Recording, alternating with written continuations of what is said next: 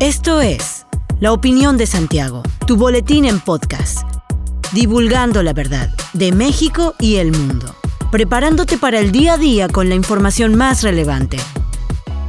Comenzamos.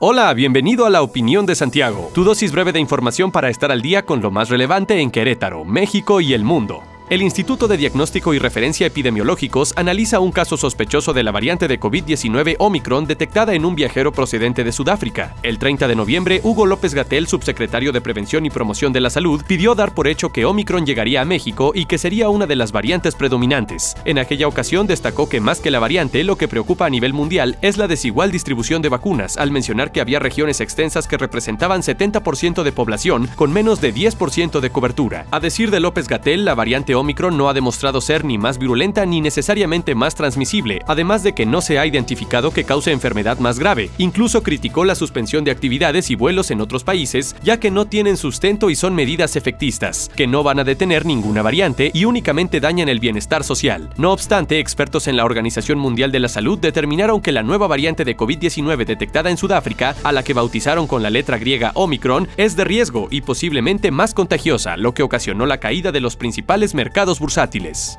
A través del Registro Nacional de Detenciones se confirmó la reaprehensión de uno de los reos que fueron rescatados del interior del penal de Tula. Se trata de Román Farfán Sánchez. Según se indicó, el sujeto fue detenido en la localidad de Nanza, perteneciente a Tula, en unos terrenos de cultivo por las vías viejas del tren en el sitio conocido como El Crestón. Según se informó, la detención fue realizada por elementos de la Policía Municipal, quienes participan en el operativo que se montó tras los hechos violentos registrados en el penal. Román Farfán ingresó al penal en agosto de este año por el delito de secuestro agravado y formaba parte de los nueve reos evadidos por la mañana. Un grupo de 50 migrantes centroamericanos que viajaban apilados en una camioneta de redilas de tres y media toneladas fueron rescatados por elementos policiales del estado de Querétaro, quienes además lograron la detención del conductor de la unidad. Los hechos ocurrieron en un puesto de supervisión de los límites con el estado de Hidalgo, sobre la carretera estatal 2000. En ese punto, elementos de la Policía Estatal de Querétaro, en coordinación con la Policía Municipal de Cadereyta de Montes, Tequisquiapan y Ezequiel Montes, aseguraron y pusieron a disposición de la Fiscalía Fiscalía General de la República con sede en San Juan del Río a un hombre por el delito de violación de la ley de migración. Por lo anterior, los oficiales adscritos a la Secretaría de Seguridad Ciudadana del Estado establecieron contacto con el Instituto Nacional de Migración para informarles de la situación, a fin de proceder al registro y traslado de las personas adultas y menores de edad, siempre salvaguardando su integridad.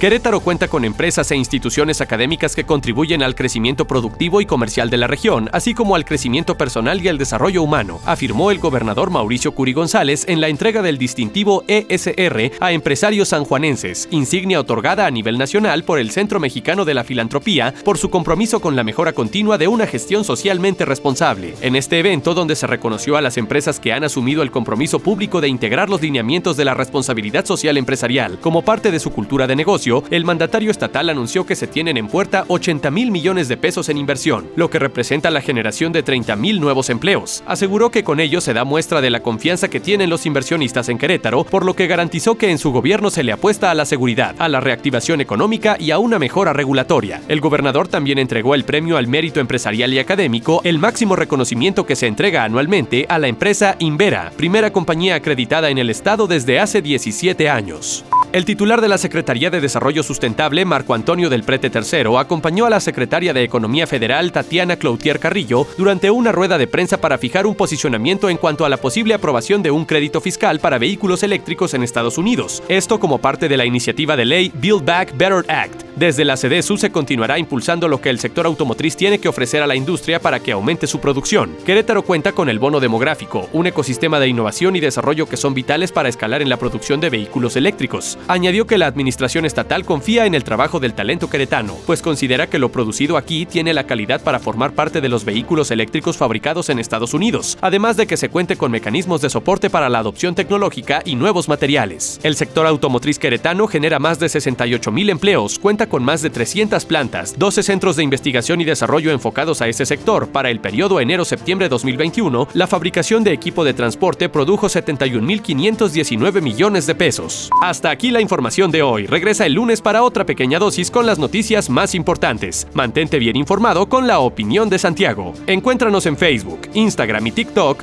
como arroba la opinión de Santiago. Que tengas buen fin de semana. Hasta la próxima. La opinión de Santiago. Comprometidos con la verdad.